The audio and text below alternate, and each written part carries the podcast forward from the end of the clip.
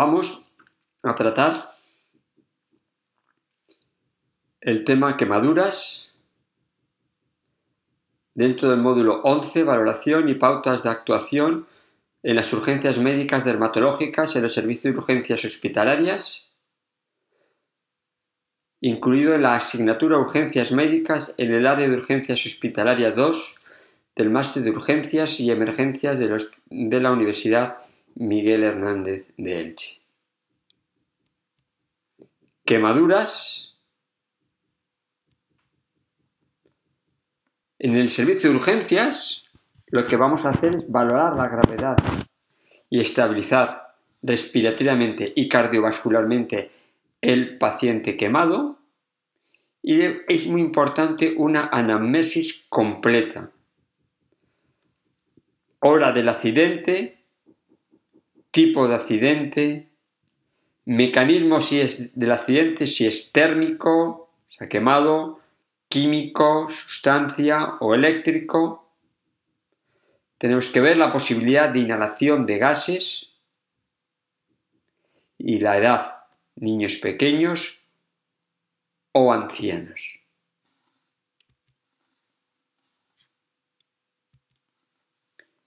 Tenemos que explorar al paciente, conciencia, consciente, inconsciente. Tenemos que ver si hay sospecha de inhalación de humo en los grandes quemados por sustancias por el fuego, puede haber inhalación de humo, lo vamos a saber por la epidemiología, o si el paciente está fónico o presenta esputos carbonáceos.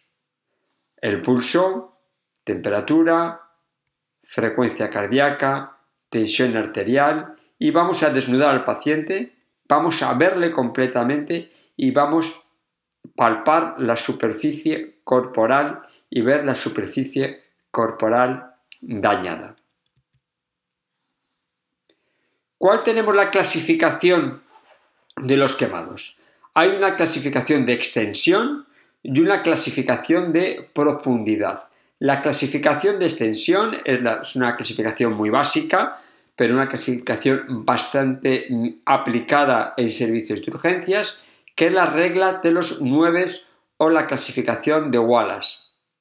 Para ello, se divide la superficie corporal del adulto en 11 áreas, siendo cada parte el 9% o múltiple de 9 cada una de ellas. Así, la cabeza y cuello son 9%, la, cada extremidad superior es un 9%,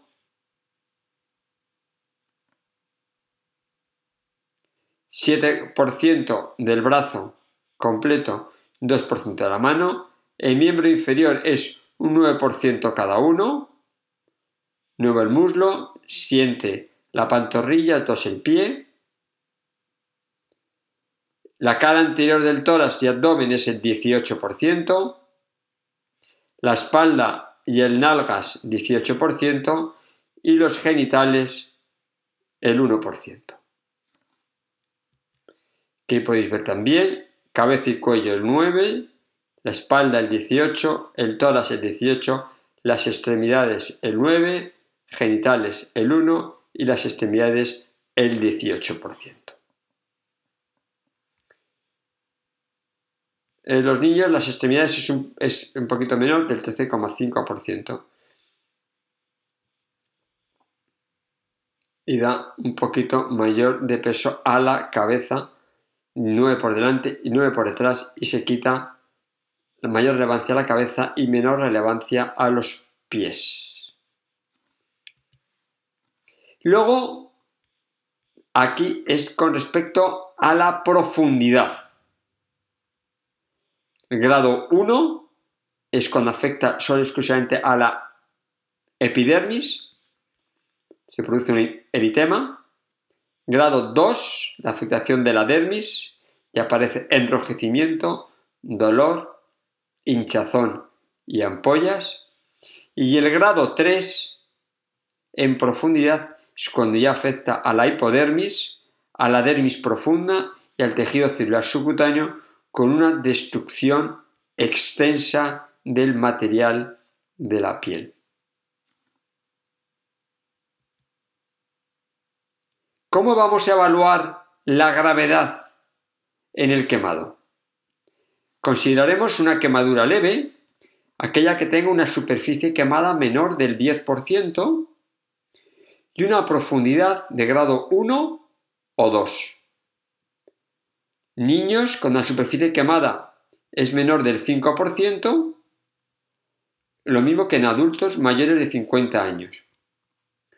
O una quemadura del menos del 2%, pero grado 3.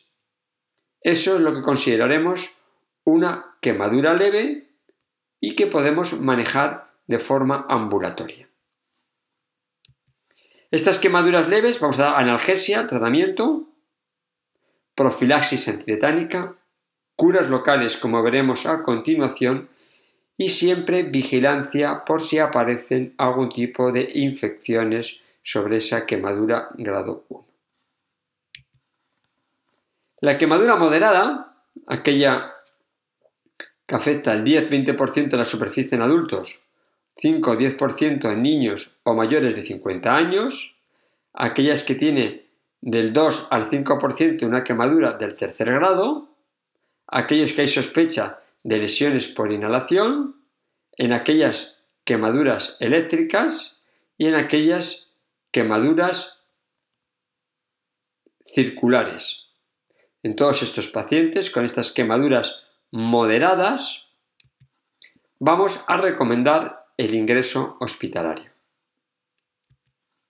Si bien ya aparece la quemadura grave, en el caso de la superficie quemada mayor del 20% en adultos, una pierna, mayor del 10% en niños o mayores de 50 años, o más de un 5% en una quemadura de tercer grado.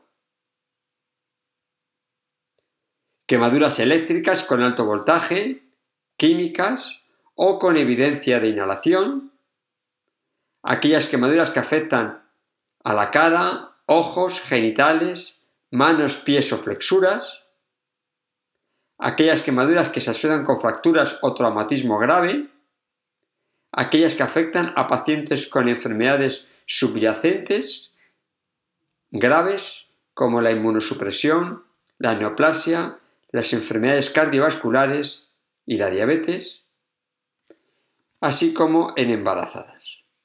En estos pacientes vamos a derivar a una unidad de quemados al hospital con un centro de quemados. ¿Cuál va a ser el tratamiento en el servicio de urgencias? Primeramente unas medidas generales. La vía aérea permeable, administrar oxígeno, al 100%. Intubación holotraqueal ante la sospecha de inhalación. Fluidos, vía periférica, fluidos, ringer lactato, en perfusión en 30 minutos y calculándolo según la fórmula de Parlac que consiste en 4 mililitros por superficie quemada por el peso del paciente se administra en la mitad en 8 horas y la otra mitad en las siguientes 16 horas.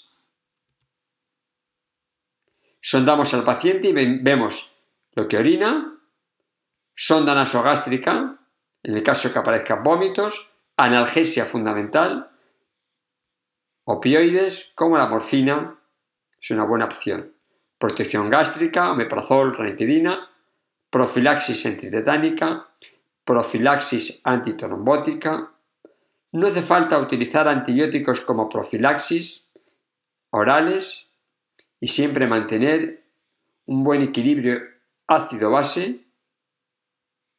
Así hay que ver si existe un aumento de lactato del anión GAP ante las sospechas de cianuros procedentes del humo.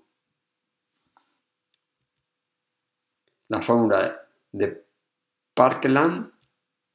Medidas específicas. Limpiar los tejidos dañados con irrigación de suelo fisiológico. Retiramos la ropa, lavamos con suelo fisiológico. Podemos lavar con agua enfriamiento durante 20 minutos, menos de 30 minutos, disminuye el dolor y la extensión, nunca hielo o agua fría, porque esto lo que va a hacer es una vasoconstricción, y no está indicado ese enfriamiento con agua en aquellos que la superficie quemada sea mayor al 20% por el riesgo de hipotermia. Curas de las quemaduras, suelo fisiológico y antisépticos como clorexidina. Mejor que utilizar el yodo. Si las ampollas son muy grandes, por encima de 3 centímetros, aspiramos. Si son pequeñas, las dejamos. Y podemos tomar cultivo en el caso que sospechemos infección, pero no el tratamiento profilaxis con antibióticos sistémicos. Cuando la quemadura es de primer grado, podemos utilizar un corticoide tópico de media potencia y vaselina como emoliente, vaselina estéril. Cuando las quemaduras son de segundo grado, los cubrimos la lesión quemada con gasas vaselinadas. Podemos también añadirle mupirocina o ácido fucsídico como antibiótico a las gasas con vaselina. Recomendamos no utilizar la neomicina, ni, la nitrofurantoína, ni los opósitos que contengan bálsamo de Perú, por el riesgo de hipersensibilización y de alergia a dichas sustancias. Ya en las quemaduras más profundas, de segundo grado profundas o de tercer grado, vamos a, vamos a cubrir la lesión quemada con sulfadiacina argéntica más gasas vaselinadas. Hay veces que tenemos que llevar a cabo otra serie de medidas especiales. Si la quemadura es en la mano, la inmovilizamos con férula. Si se afecta a las articulaciones, inmovilizamos las rodillas o inmovilizamos los codos si aparece en región genital, sondamos. Si aparece en cara y cuello, dejamos al aire libre. Si aparece en el cuello, collarín.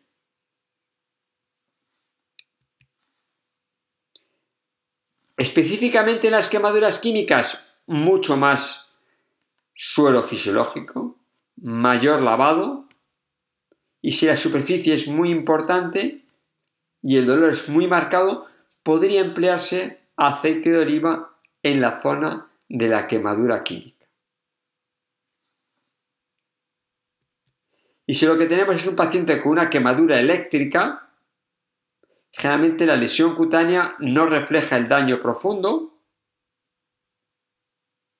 Hay que dar más aporte de líquidos, son 9 mililitros por kilo por superficie quemada, casi el doble que lo hemos utilizado en la forma de Parlank en el quemado por calor, monitorizar el electrocardiograma cada 48 horas, en el caso de una electrocución grave, vigilar fracaso renal por radomiolisis, viendo el volumen y administrándole bicarbonato para prevenir fracaso renal por radomiolisis, y hay que ver si tiene fracturas asociadas y si tiene o no asociado un síndrome compartimental. Y por último, para acabar, el traslado. Vamos a trasladar a nuestro paciente una vez que se haya conseguido estabilizar las constantes vitales y la situación hemodinámica.